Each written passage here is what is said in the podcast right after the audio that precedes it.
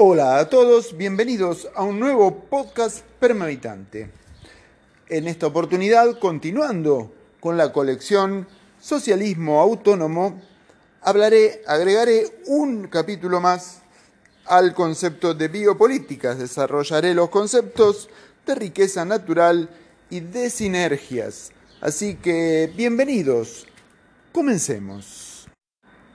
La concentración en las metrópolis la sujeción de la población al uso de una sola moneda y su destino en territorios cada vez más acotados, más encerrados, una educación formal cada vez más automatizante, un aprendizaje robótico para que la conducta pueda ser cada vez más fácil de conducir para el poder político.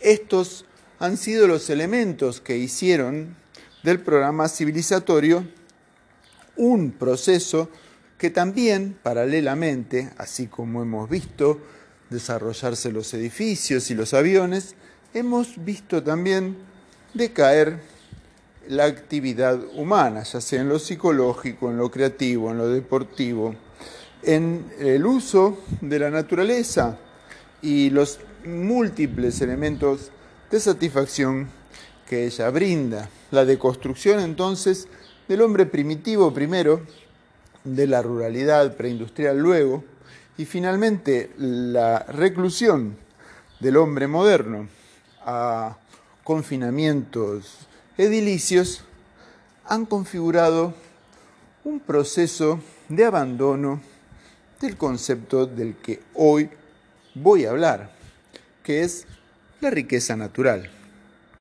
Los contenidos, siempre validados desde lo científico o en contraposición a ellos, justificados desde lo religioso, han sido eh, siempre o han tendido necesariamente a que la conducta humana quede cautiva, quede sujeta por el derecho y la reglamentación, quede éticamente sancionada u observada por el poder político o económico.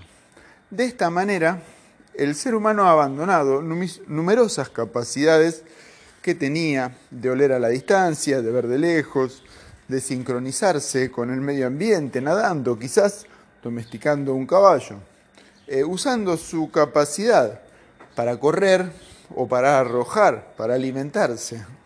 Estas estos abandonos, eh, estos condicionamientos, han perjudicado de alguna manera no solo su estructura psicológica, sino que también han dejado en nosotros una huella física eh, que se revive sin duda cuando un niño o un joven intenta pasar un rato disfrutando de un juego electrónico donde la aventura es evidente, la búsqueda de preferencias que tengan que ver con una vida emocionante revelan qué es lo que falta en la grande metrópolis. Bajo este imperio, la estructura de la civilización moderna comienza a desmantelarse. Su capacidad de encontrar nuevos territorios de los cuales valerse o conceptos que sujeten a la población a objetivos que la inspiren, pasa a estar en crisis. Sobre todo ahora, luego del 2020, que el decrecimiento, cuando no el colapso de las grandes estructuras comerciales comienza a ser evidente. Y la población, la sobrepoblación en algunos territorios inclusive, comienza a tambalearse como un programa de bienestar humano, revelando que los niños están quietos, que los ancianos están débiles, que los proyectos no se consolidan y que la familia tal y como la concebimos en algún tiempo es un sueño de cumplimiento difícil, cuando no imposible. Este programa de no felicidad comienza a influir dramáticamente en el pensamiento postcapitalista. Para nosotros la respuesta tiene que ser inmediata y bajo el concepto de biopolítica quisiera explicarte una de las cualidades que tiene la naturaleza silvestre, ni rural, ni urbana, ni civilizada, ni cultural, ni nada, silvestre, cualidades que ella tiene, que nos van a llevar necesariamente a despegar de todos estos conflictos de una manera inteligente. Por eso es que te quiero hablar de riqueza natural. ¿Cuál es la riqueza natural que importa? Es evidente que los eh, elementos inanimados, los componentes químicos, los materiales inertes de la naturaleza eh, son recursos para la actividad del ser humano siempre observados como no renovables. Desde el primer día que empezás a usar el gas de un yacimiento se empieza a agotar. No es una sorpresa que se agoten al final de su stock, sino eh, es una, un mandato inexorable, puesto que la matemática los gobierna inexorablemente a su decrecimiento, de modo que difícilmente pudiera haber desarrollo real en el uso de las energías, por ejemplo, no renovables.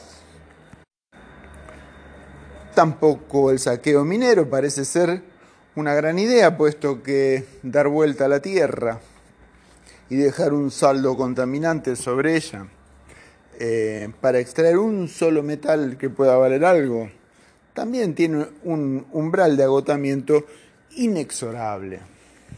La verdad es que son los sistemas vivos los que impulsan la riqueza natural. ¿Por qué no les prestamos atención antes? ¿Qué es lo que tienen los sistemas vivos que hacen que sean ahora tan valiosos para nosotros? Los seres vivos se multiplican, se expanden, tienen la capacidad de interpretar su territorio, adaptarse y transmitir esos hábitos adaptativos incluso a su progenie, perfeccionando el uso de todos esos recursos que llamamos nosotros, que no son tantos, que hacen a la vida. El agua, el suelo, la luz del sol, el calor del clima, sin duda eh, tienen que ver con el impulso de las poblaciones biológicas. Pero las poblaciones biológicas, en la medida que son intervenidas por el hombre o condicionadas a un mercado exterior o a una ingeniería de aprovechamiento, se degradan. También se degradan. Algunas menos, como el uso de la pastura por la hacienda, otras más, como el uso del suelo con la agricultura. Pero eh, la verdad es que algunas mucho, algunas poco, todas son intervenciones. ¿Cómo es que funciona la naturaleza entonces como riqueza gratuita incluso alimentariamente para los animales? y es que los animales entre sí son sinérgicos. Esto es bueno entenderlo y detenerse un momento para explicarlo. Y aplicando entonces, para entenderlo, un ejemplo que todos conocemos, vamos a hablar de nuestro suelo, de la pampa húmeda, la capa fértil más poderosa del planeta. ¿Cómo nació? la pampa húmeda.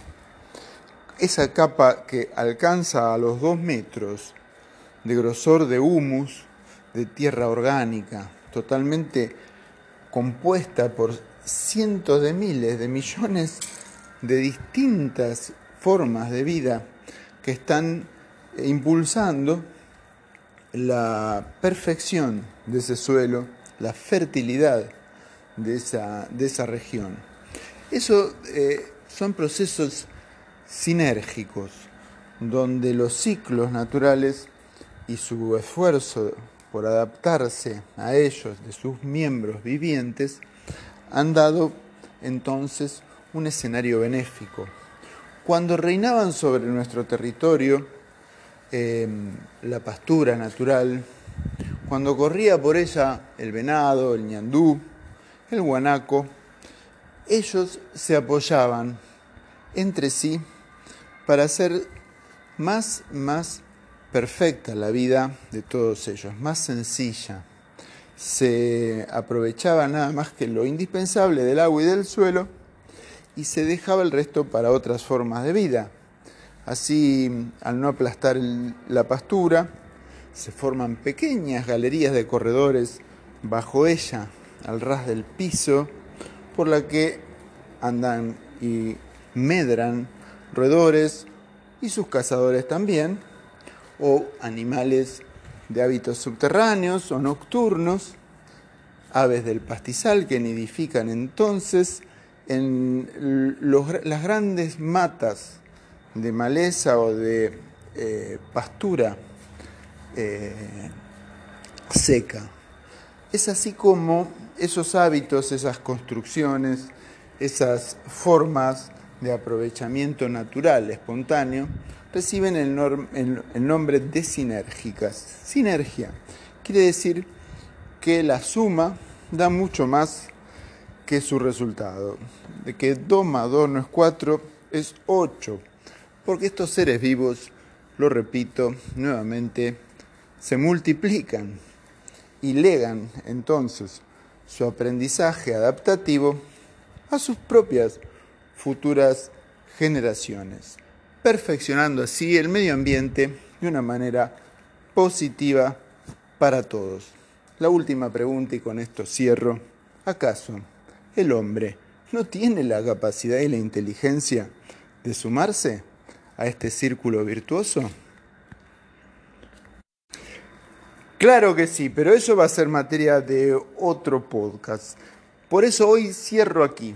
Y gracias por escuchar. Mi nombre es Arturo Avellaneda. Me puedes buscar por las redes, podés encontrar más material para poder eh, seguir adelante interpretando esta, este sitio que se llama permahabitante.com.ar.